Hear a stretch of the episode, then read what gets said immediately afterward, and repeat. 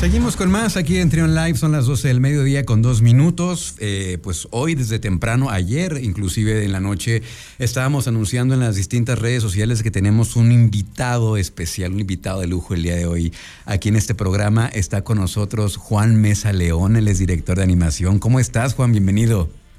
Hola, mucho gusto. Buenas tardes a todos. Gracias por invitarme. Es un honor estar aquí. Gracias. Oye, este, bueno, eh, para quien no esté muy familiarizado con la carrera de Juan, él ha trabajado en producciones tan importantes como Rick and Morty, en Kung Fu Panda, en Harley Quinn y próximamente, que es lo, con lo que vamos a cerrar, próximamente estará al frente de esta, de esta serie animada de Batman Azteca. Pues primero platícanos, eh, Juan, ¿cómo fue que iniciaste? Tú eres, tú eres de Ensenada, ¿no? ¿Cómo fue que iniciaste en este mundo de la animación? Uh, sí, soy de Ensenada, soy de Ensenada, Baja California. Este, y pues sí, ahora sí como los polivoces, ¿no? Uh, Uh, eh, pues todo empezó, todo empezó cuando uno está chamaco, ¿no? Cuando uno está, cuando está morrito y este, y tuvimos, tuve la, la, fortuna de que en mi casa cuando estaba chico, este, pusieron, pusieron el cablevisión, entonces podía ver mucho lo que era la televisión americana, mucho el Disney, todo, todo, toda la programación, ¿no? O sea que le varía mucho de, de, las novelas y el soccer, ¿no? Entonces había mucho más había mucho más este, que ver. Entonces todo eso me empezó a inspirar, me, inspiró de hecho. Y pues desde niño siempre supe, siempre tenía el, talento de dibujar, es algo que lo he heredado de mi mamá, de mis tíos. Okay. Ah, entonces nada más estuve ejercitando, viendo los monitos y haciendo los monitos en papel, ¿no? Y desde chico, desde chico les, había, les decía a mi familia de que no, pues yo voy a trabajar en Disney, yo voy a hacer películas de aquí, de acá, de allá. Y pues ya sabes, ay, chamaco, va, no, ¿qué estás haciendo, hombre? Ponte a trabajar, ¿no? Sí. y pues como que te, como que te tratan de orientar a, um, fuera de ahí, para que seas un poquito más realista, pero si uno está lo, suficientemente, ¿cómo se puede decir? Inspirado, loco, desenfrenado, ¿no? Pues lo sigues y, y aquí estamos, ¿no? Poco a poco vas relacionándote con gente que está más o menos involucrada o en el mismo camino que te interesa a ti seguir. Y pues poco a poco esas, esas gentes te van, te van dando experiencia, te introducen con otras gentes, vas armando más experiencia, eso sí, sin, sin quitarle el, dedo al renglón, ¿no? De lo que quieres hacer. Claro. Y, y, eventualmente con un poco de perseverancia y tenacidad y mucho trabajo llegas llegas a, la posición que quieras. Y en esta ocasión, pues eh, empecé por los estudios de Fox, empezando por, por películas eh, de live action ahí en los estudios. Em, y ahí fui en, los, mismos estudios Fox de, Baja, donde, perdón, deja, deja dar ese detalle. Los, los Fox Baja Studios, donde se filmó Titanic en Baja California. Sí. Ahí, esa fue mi segunda casa por la, la, la mayor parte de mi, de mi de mi, mi, mi vida adulta joven. De los, 10, de los 18 a los 20 algo.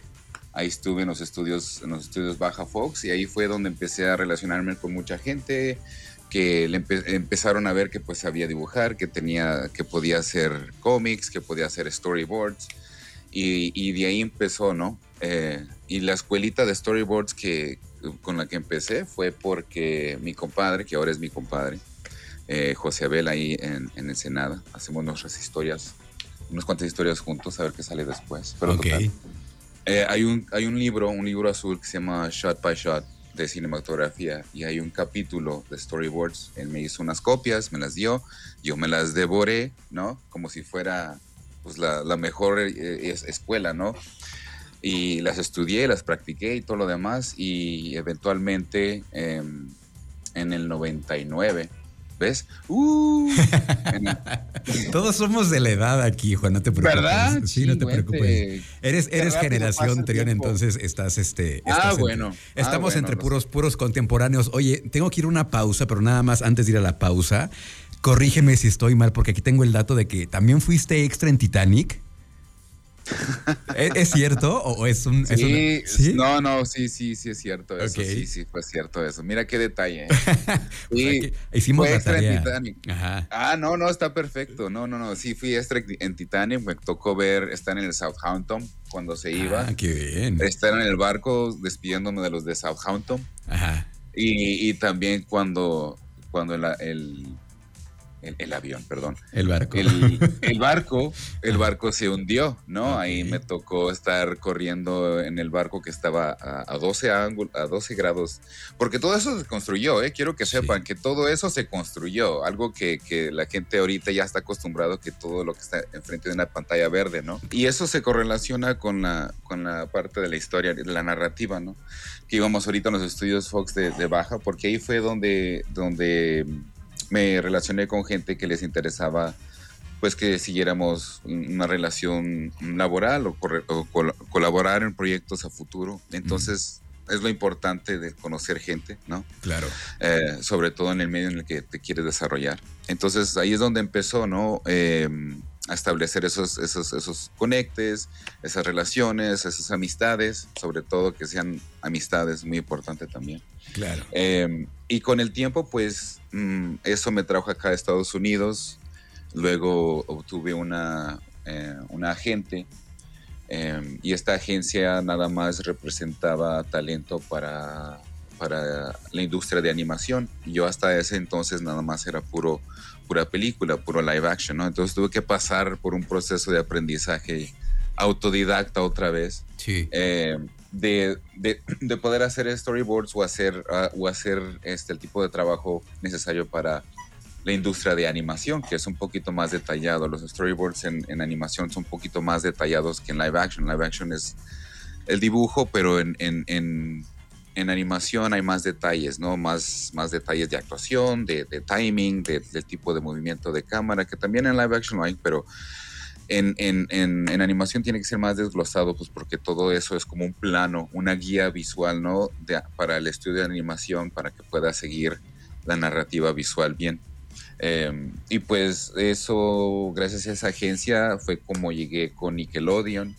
Y en Nickelodeon ahí empezó, empecé con haciendo storyboards. Bueno, antes de eso hice, hice storyboards en, en, en, eh, una serie de Batman en el 2004. Okay. Eh, Para quien no estuvo muy familiarizado con el tema de la animación, eh, explícanos brevemente qué son los storyboards, por favor, Juan. Esto, a ver, sí, fíjate, ese es un tema que yo también estaba ahí, como, ¿cómo le explico qué es un storyboard? pues es básicamente, o sea, iba a decir, es un plano, un plano visual, pero pues por ende un plano es visual, ¿no? claro. pero es como un desglose eh, mm, planificado de cada uno de las tomas y los movimientos de cámara para poder traducir lo que está escrito en una narrativa visual. Entonces es como un plano de, cada una de las tomas con dirección, movimientos de cámara, actuación, el diálogo, ¿no? Es como un tipo de cómics, como un tipo de, cómic. Sí, sí, sí. Pero eh, cada panel o cada cuadro tiene una de las tomas que que, viene en el guion. Entonces, Digamos una historieta, pero con detalles más técnicos. Ah, exacto, es como una, en pocas palabras, sí, en términos más, sí, es como una historieta, pero con lenguaje técnico, ¿no? Con movimientos de cámara, con movimientos de, los personajes dentro del, cuadro. Eh, eh, y lo vas a ver mucho si tienes si tienes este DVDs o películas que tengan eh, eh, mm, ediciones especiales en el detrás de las cámaras, normalmente hay. Eh, lo pones y en todo ese behind the scenes, como tú quieras, en una película animada, te vas a dar cuenta de lo que es un storyboard, porque te enseñan un animatic, te enseñan los artistas dibujando cuadro por cuadro. Y eso básicamente es, uno, uno como artista de storyboard, es agarras el material escrito y lo traduces a imágenes, ¿no? Eh, creas la narrativa visual mediante, estas, estos, estos, estos este, dibujos y traduces lo que está escrito en, monitos, básicamente, en, términos sencillos. Exacto. Y pues ahí em, me tocó hacer monitos en, en, Avatar, la tercera temporada de Avatar, que estuvo muy difícil, pero muy inspiradora. Sí. Porque fue la primera vez. Perdón el buche de trago no te preocupes, Juan. Pero este em, fue una, un aprendizaje increíble porque es una, era una serie épica y los creadores le daban mucha pasión y atención y amor a la serie, entonces eso era contagioso. Y de ahí eso me llevó a, dirigir a Kung Fu Panda y de Kung Fu Panda me tocó estar en las Tortugas Ninja y, eso, y eso fue una mezcla muy interesante porque ya estamos hablando de animación y ya que es un medio de 3D, que era Kung Fu Panda y las, las Tortugas Ninja era, era en 3D, pues ya era, era realmente pues pensar las tomas como, como, como una película de verdad, porque realmente existe una cámara virtual, existe un set virtual. Los personajes realmente existen en este mundo. Entonces ya tienen la libertad de poder mover la cámara de una forma que en un, en un 2D pues es casi no puedes, no puedes correr junto con el personaje por un cuarto de la misma forma que lo puedes hacer en, un ambiente de 3D. Sí lo puedes hacer en 2D, pero sería muy complicado, ¿no? Em, y, eso fue algo que, mm, me ayudó a pulir más eh, la, visión de cómo mezclar los, la animación con un poquito de live action para que se vea como una película cada episodio.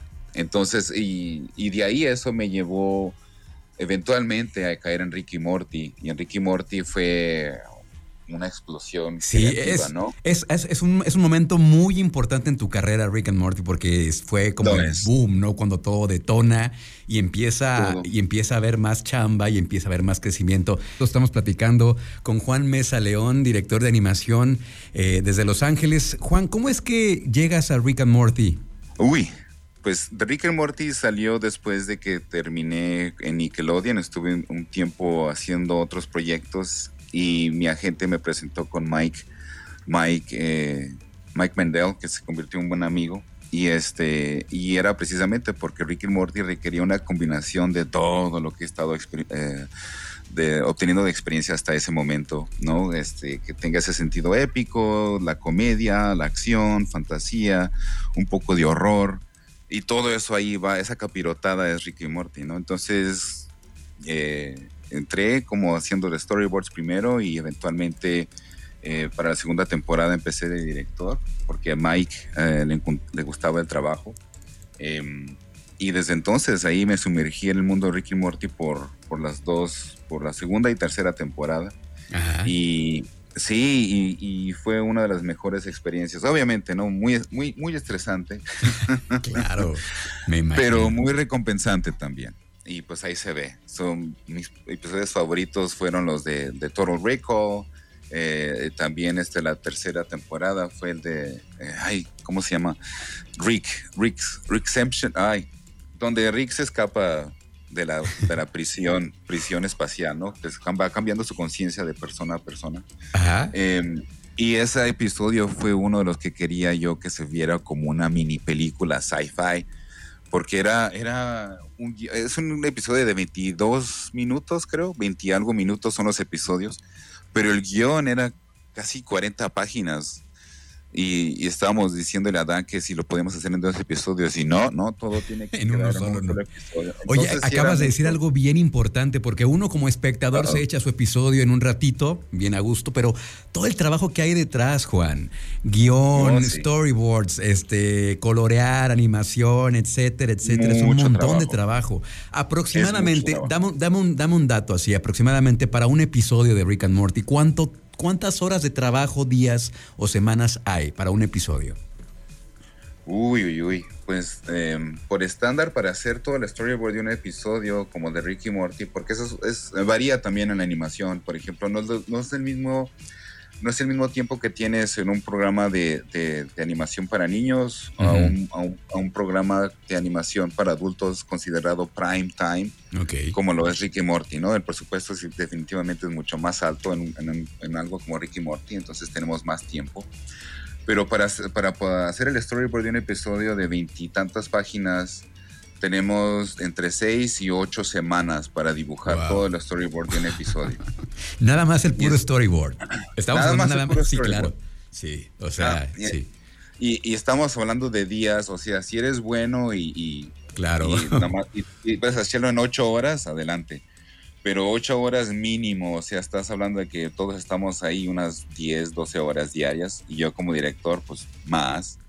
Eh, estas ojeras no las, las traigo. No son de gratis. No son de gratis, o sea, no los fui a comprar, ¿no? Em, y así es, así es este, este tipo de trabajo, porque es muy, eh, requiere mucho detalle, mucho enfoque, mucha, mucho sumergirte en el mundo y, y como te dije, traducir lo que está escrito a imágenes y que tengan chiste y que tengan que sea coherente y que, y que la narren, narren la historia eh, de una forma fluida y, y, con sentido sobre todo, porque muchas veces me ha tocado trabajo que me llega y así como que no, pues la cámara se va por, eh, corta por todas partes, los personajes cambian de lugar, eh, las tomas no, no, no embonan bien y uno como director tiene que entrar ahí y, y, reacomodar todo eso o rehacerlo todo y la mala onda es tacharle todo lo malo al pobre artista y regresarle al trabajo todo con, con, un montón de notas. Sí. sí. y pues ni modo, porque a mí también me pasó y así es como uno aprende. Y, hay, que tener una, una gran capacidad de lidiar con la frustración, ¿no? Porque supongo que oh, después de todas sus horas de trabajo, de estar ahí dibujando, eh, literalmente quemándose las pestañas, de ese detalle tan fino que requieren animaciones ya profesionales y luego que te lo regresen es, es, es, ha de ser complicado. Entonces, lo es. Rick, and Morty eh, significa entonces ya un, punto muy importante en tu carrera, pero creo que también creo que también la serie animada de Harley Quinn también lo ha sido, que inclusive vas llegando de Europa, estuviste por allá porque estuvo nominada la serie a un premio en estos en estos premios de animación. Platícanos por favor, Juan. Sí, pues exactamente. Eh, con, con Ricky Morty ayudó mucho a establecer el sentido del humor negro y, horrorífico, que es el, en el sentido de prime time, ¿no? Que tiene su propio estilo de, diseño, de animación. Entonces Harley Quinn cae exactamente en eso. Eh, dinámico y de comic books, pero sí, este, el, el primer episodio de la tercera temporada, que por cierto tienen que checarla en HBO Max, ahí está el blog. Bien, sí, sí, sí. Este, sí, eh, ya las primeras dos temporadas ahí están. La tercera empieza en julio, a finales de julio.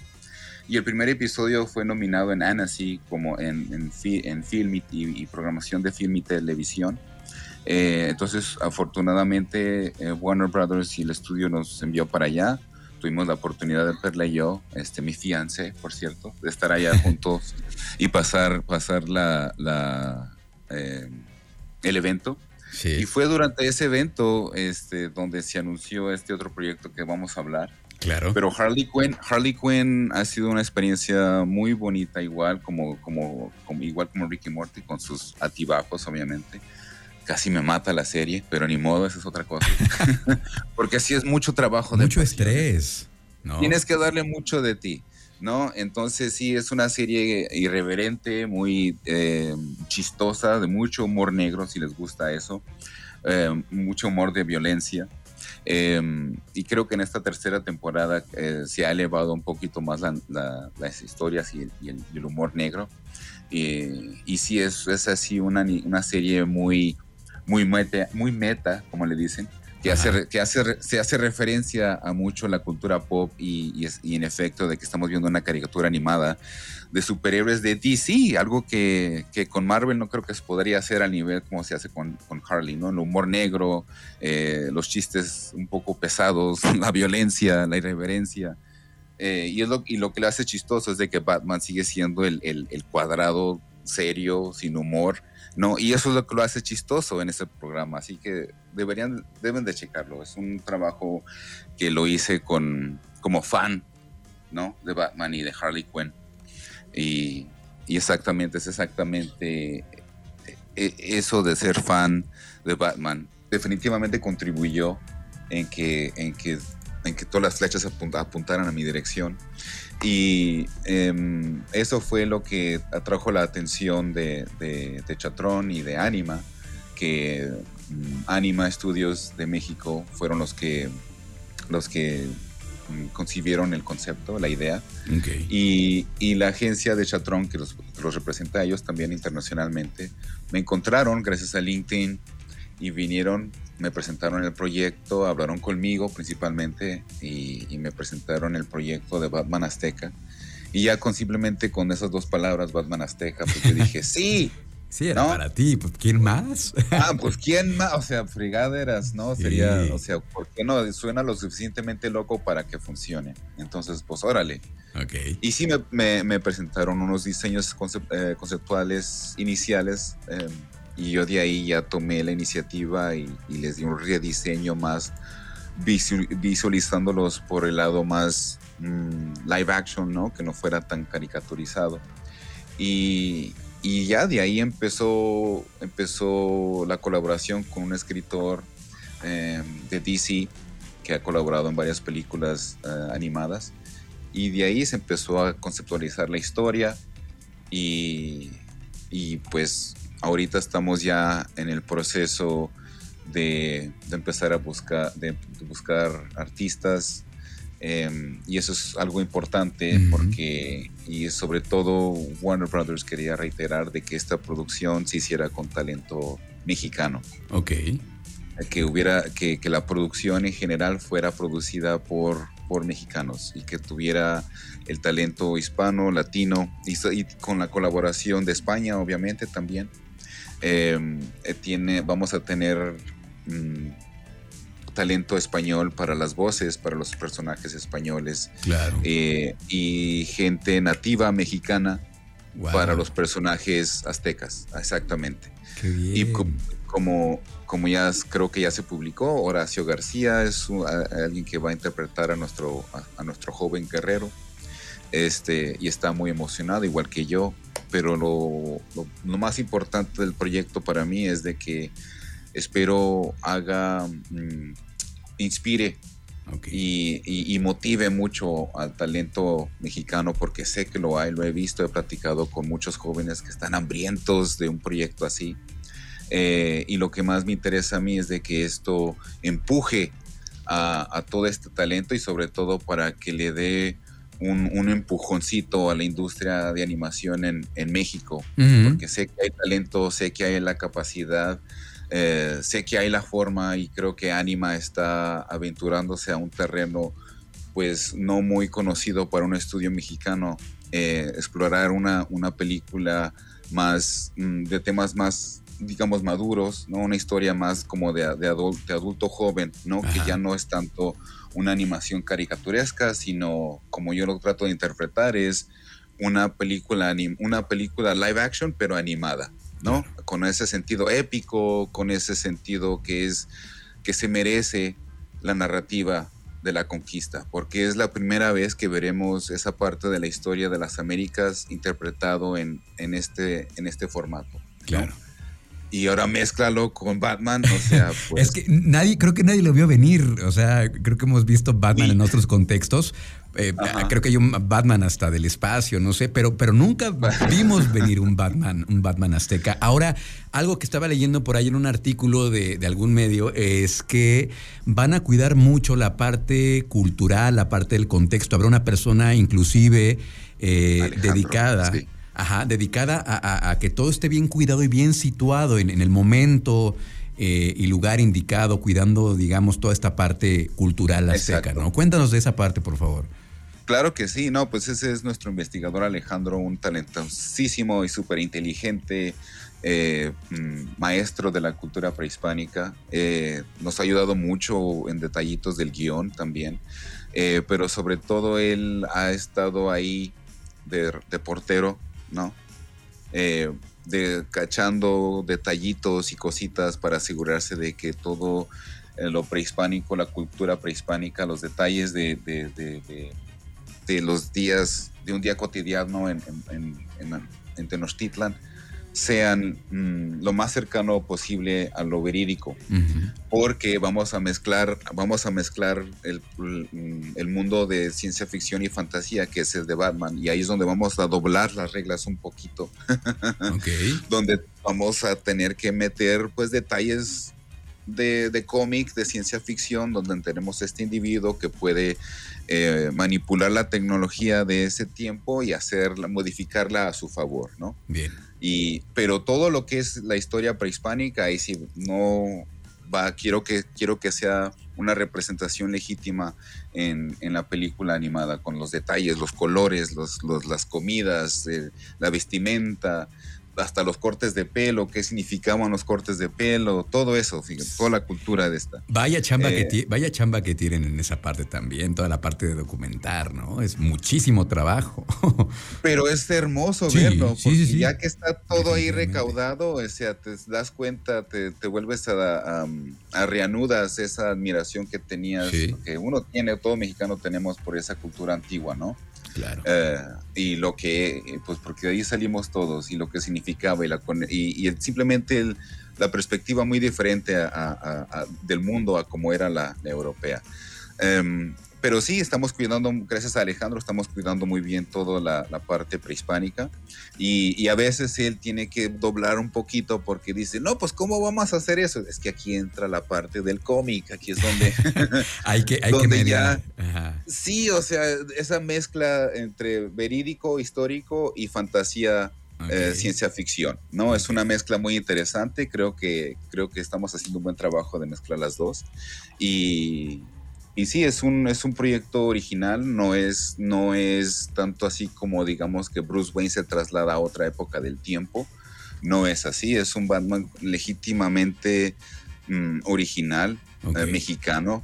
Eh, hablamos, tocamos mucho el tema del espíritu del murciélago, que es algo, es parte de la, de la leyenda de Batman, ¿no? El, espíritu del murciélago. Eh, y, es, y nos, vamos, estamos viendo por ese lado donde la, la trascendencia, ¿no? Que esta, esta entidad se puede manifestar en cualquier parte de la historia, en cualquier parte del mundo y cualquier persona que en ese momento busca la venganza, este espíritu se puede manifestar. ¿no? Así que puede pasar tanto en los tiempos medievales como en la prehistoria, como en egipcio, como en... Y eso es lo que lo hace interesante, el, el, el personaje de Batman. Por eso es tan trascendente el personaje de Batman, porque es alguien de justicia, venganza, venganza, perdón, y es algo que creo que todo mundo es un mm, es algo universal. Claro. ¿no? Es un personaje muy completo, un superhéroe muy completo que, bueno, pues ha trascendido tantas generaciones, sigue vigente y ahora con esta historia, en este contexto prehispánico tan maravilloso como es la cultura azteca, Ojalá que sabes que también esto sirva, además de motivar a, nuevos, a nuevas generaciones de, chavos que, están entrando a la animación, que también sirva para que se use más este contexto cultural azteca, porque es riquísimo, es, hay muchísimas cosas, las deidades, este, todo lo que hay oh, alrededor. Y, que también de ahí inspire a otras historias en este mismo contexto. Claro que sí. Pues de hecho eso de las, de, de las deidades tienes razón, porque precisamente existía un dios murciélago. Existía eh, eh, el eh, Tzinacan. Tzinacan, al igual como, como Azotos en, en, los mayas, había deidades que le rendían tributo a, a, estas entidades de la oscuridad como, como un dios murciélago. Entonces, de ahí estamos tomando esa semilla para poder crear toda esta narrativa. Muy bien. Para que, tenga, para que tenga sentido y esté establecido en cierta forma en creencias aztecas, donde sí podías darle honor a Huitzilopochtli, el, el dios principal, pero en tu, en, tu, en tu privacidad, en tu familia, puedes rendirle tributo a cualquier otra deidad que quieras. Y en esta familia en particular le rendían tributo a Sinaca. Al dios murciélago. Entonces, al dios murciélago. Qué maravilla. Qué maravilla. Todo conecta, todo conecta, ¿ves? Ya la quiero, todavía no está lista, ya la quiero ver. Todavía no hay fecha de estreno, ¿verdad? Ah, pues estamos ahorita en, desarrollo, estamos, este... Eh, no, te quiero poner este ansioso, pero bueno, ya, ya, la, ya la veremos cuando, cuando sea momento y cuando se estrene, que se va a estrenar directamente en HBO Max, ¿correcto?